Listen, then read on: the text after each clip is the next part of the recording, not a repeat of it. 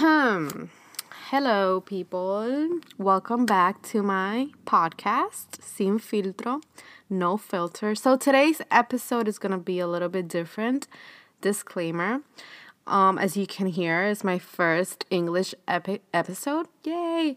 A lot of people has been like, "Hey, when are you doing like English, I cannot understand you. And I'm like, you know what?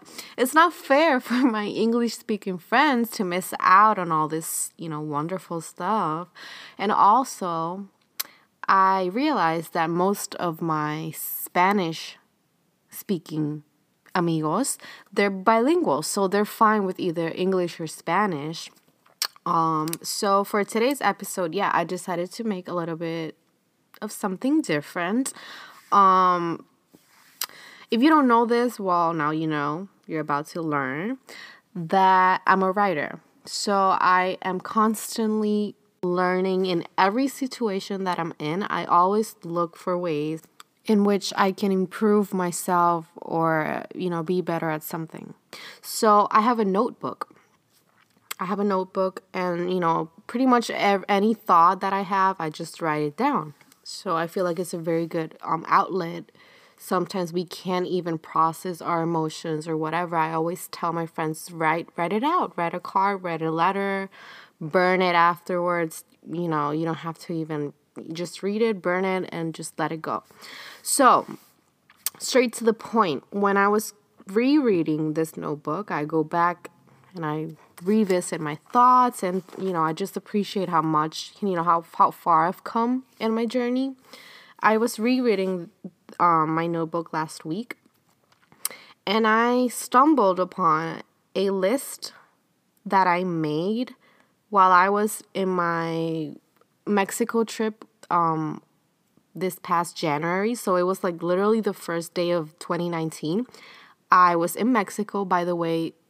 Totally recommend a Mexico getaway. It was literally the most um, spiritual trip I've ever been in my life. And I still haven't been to Bali. I still haven't been to Thailand, but I can reassure you that Mexico is a great destination to just, you know, get in tune with yourself. Um, sorry for that. Reconnect with, you know, your truth, just to cleanse your soul. It, oh my god, it was magical, guys. Anyways, that's not the point. The point is that I was feeling so inspired that I made this 20 item list of things that 2018 taught me and that I intended in that moment to act upon in 2019. And I'm going to share this list with you. I feel like it's very, they're random, like quotes and whatever, but it was made by me.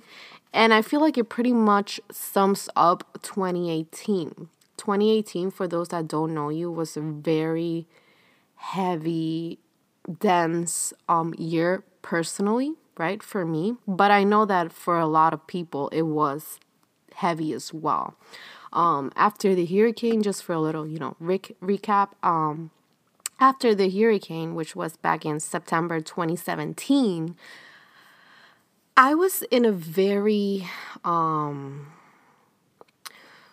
I w- I don't want to say dark state of mind because I know what dark feels and I was not, you know, at my worst, but I was in a dark state of mind. You can put it like that, especially after the hurricane. Um, that was one of the main reasons why I decided to leave. It was because, you know, I was just not happy. And there was so much destruction around me, so much, you know, heaviness. It was just the ambience. It, I don't know how to even explain it, but it was just something that it was so heavy it was taking a toll in, in my emotional state and my, you know, my mental health. So I decided, you know what, I'ma just leave. I didn't have like a clear like plan. Like I had a plan. I know I knew my next steps, but I didn't know how it will like it was gonna turn out. I just trusted myself and I said, okay, I'm gonna get a job. I got the job a week after I literally landed in Florida. I got the job and then I applied for transfer um, uh, at the University of Central Florida. And literally, like three months after that, I got accepted. So, what I'm trying to tell you is that, you know, it eventually works out in your favor. You just have to have a growth mindset. Like, no matter the situation you're in right now, if you look, if you decide to look at the bright side of it and to see, like, what is this situation trying to teach me? What can I learn from this? Instead of, you know, just pitying yourself and being like, oh, the, the universe is against me, like, everybody hates me. Like, that attitude really doesn't help your situation, doesn't help you or really anybody. So, yeah, just to get right at the list, number one, people change and that's okay. I know it sounds very simple, but for the longest time, I struggled with that for a bit. I was like, damn, like nothing feels the same. Every everyone's different. It's like they're changing. And some people change for the better and I'm all for that. But some people change for the worst, and that was something I struggled for and accepting for a while. But after I literally accepted it, I was so much lighter. That's literally our nature, guys. It's changed. So it's to evolve. So people change. People you used to love eh, or that you will always love are changing. They're they're they change, they are changing, and they will change even more. So I guess we just have to give people space to change, to evolve, to get to know themselves. And that I feel like that's a very individual process. Number 2, nobody's nobody's to be there for you like you. That's literally the reason, guys, why you should pick yourself up no matter the situation you're in. Pick yourself up, prioritize your well being, and you know, just go after what you want because nobody's gonna be there for you like yourself. Three, limits are born and cultivated in the mind. Sometimes the mind is literally your worst enemy, and when you literally learn that sometimes you set your own limits or it's unconscious almost, you are going to master the game of the mind. Four, power comes from within. Five, some people, oh, this is a good one, guys. Some people will only vibe with you on your low frequency version. Do not be afraid to cut them off. Do not be afraid to disappoint people. Six, you can't expect everyone to resonate with your truth. Ooh, this is actually clever. You can't expect everyone to resonate with your truth. Because the truth is that most people won't even celebrate a truth that threatens their identity or most people won't celebrate a truth that simply does not resonate with their own, you know, truth. And seven, I feel like it's also a really good one is um attachment is the root of disappointment, the root of suffering. I used to think that expectation was the root of all suffering. Like I we hear this a lot like oh expectation don't expect anything cuz expectations ruin everything. La la la. But I feel like having expectations is good. Like you have standards, you know what you expect to be treated or to expect to, you know, experience in a relationship or in a situation. I feel like it's great to have expectations. Um but it's really attachment to a specific outcome that is when we ruin we literally kill the magic of the situation and we ruin the experience. We literally set ourselves up for suffering. So have expectations but don't get attached to specific outcomes. It really does not work on your favor. Eight one should not be afraid to stand alone. Hmm interesting. Because being alone, guys, it's not the same as feeling lonely. You can literally, I learned this. I remember how I learned this. There's nothing more sad and painful than to be surrounded with 10, 20 people around you, with a group of people, and feel lonely. That's literally the saddest feeling ever. So, being alone, having quiet time, time to, you know, to to face yourself, to accept how you're feeling, to face your demons because we all have them. It's not the same to, as feeling lonely. You can literally be surrounded by people and still feel lonely.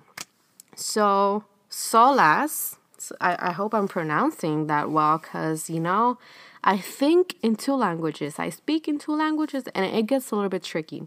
But solas, soles, solas, soledad, solas, in fact, is the best remedy for healing. Google it, it's S O L A C E, solace. Forces you to face your demons. Great. Nine, my power stands within my words. I use them, but how I use them will determine the outcome. That's beautiful, guys. What do you think no, what you say, you were already thinking. So, what you think, you literally manifested into life. So, use your words for your favor.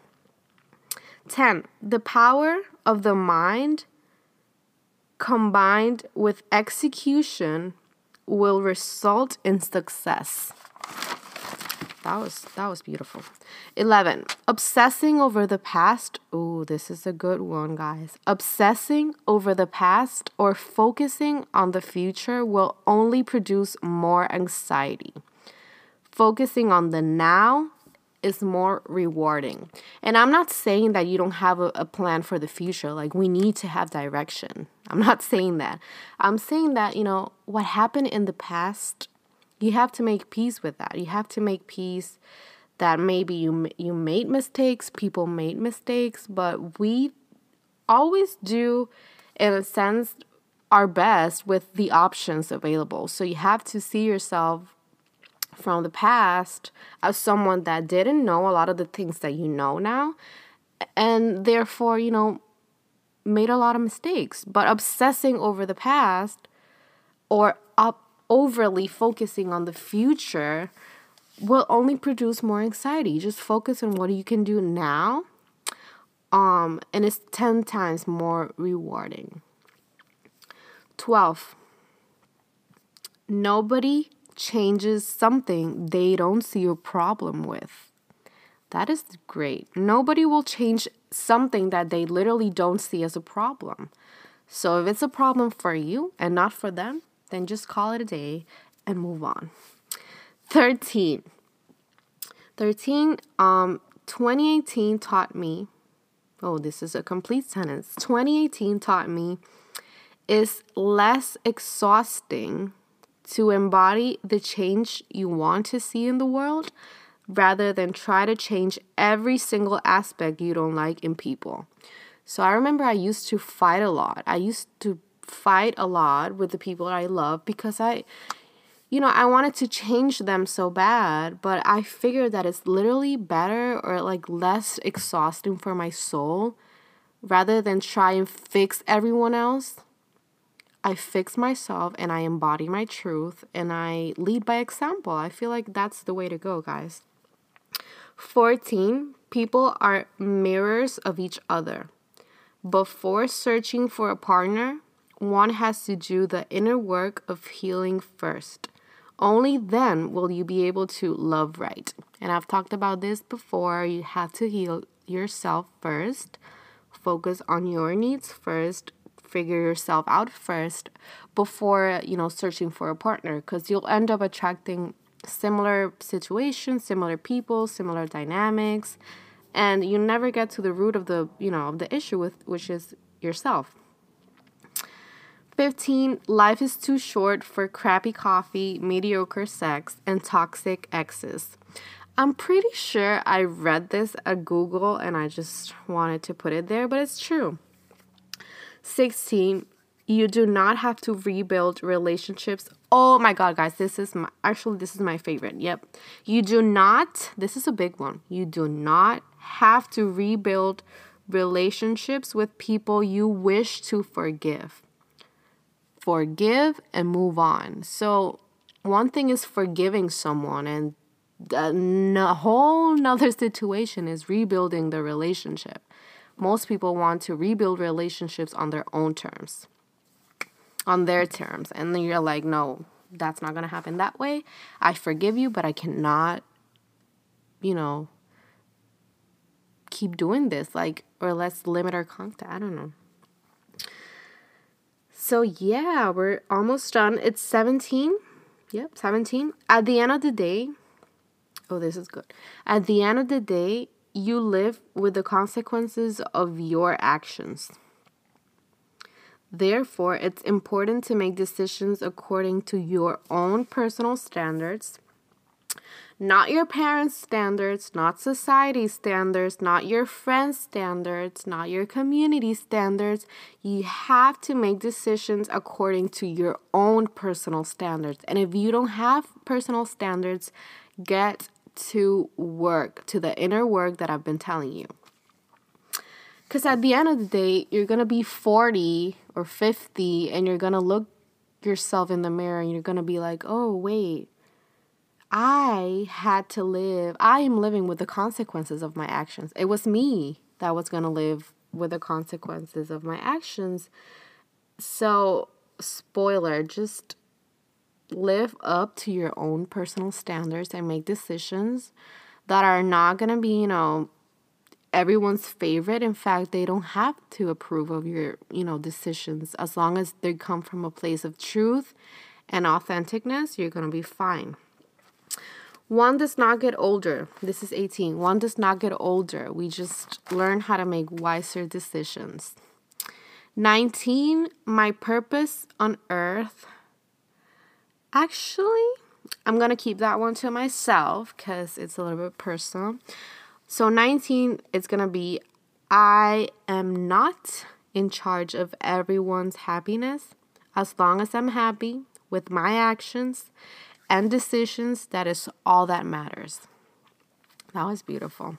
And then, last but not least, guys, this is actually a very strong one, and I want to close up this episode with this one. Um, and it reads like this It's brave to recognize our own mistakes and apologize when necessary.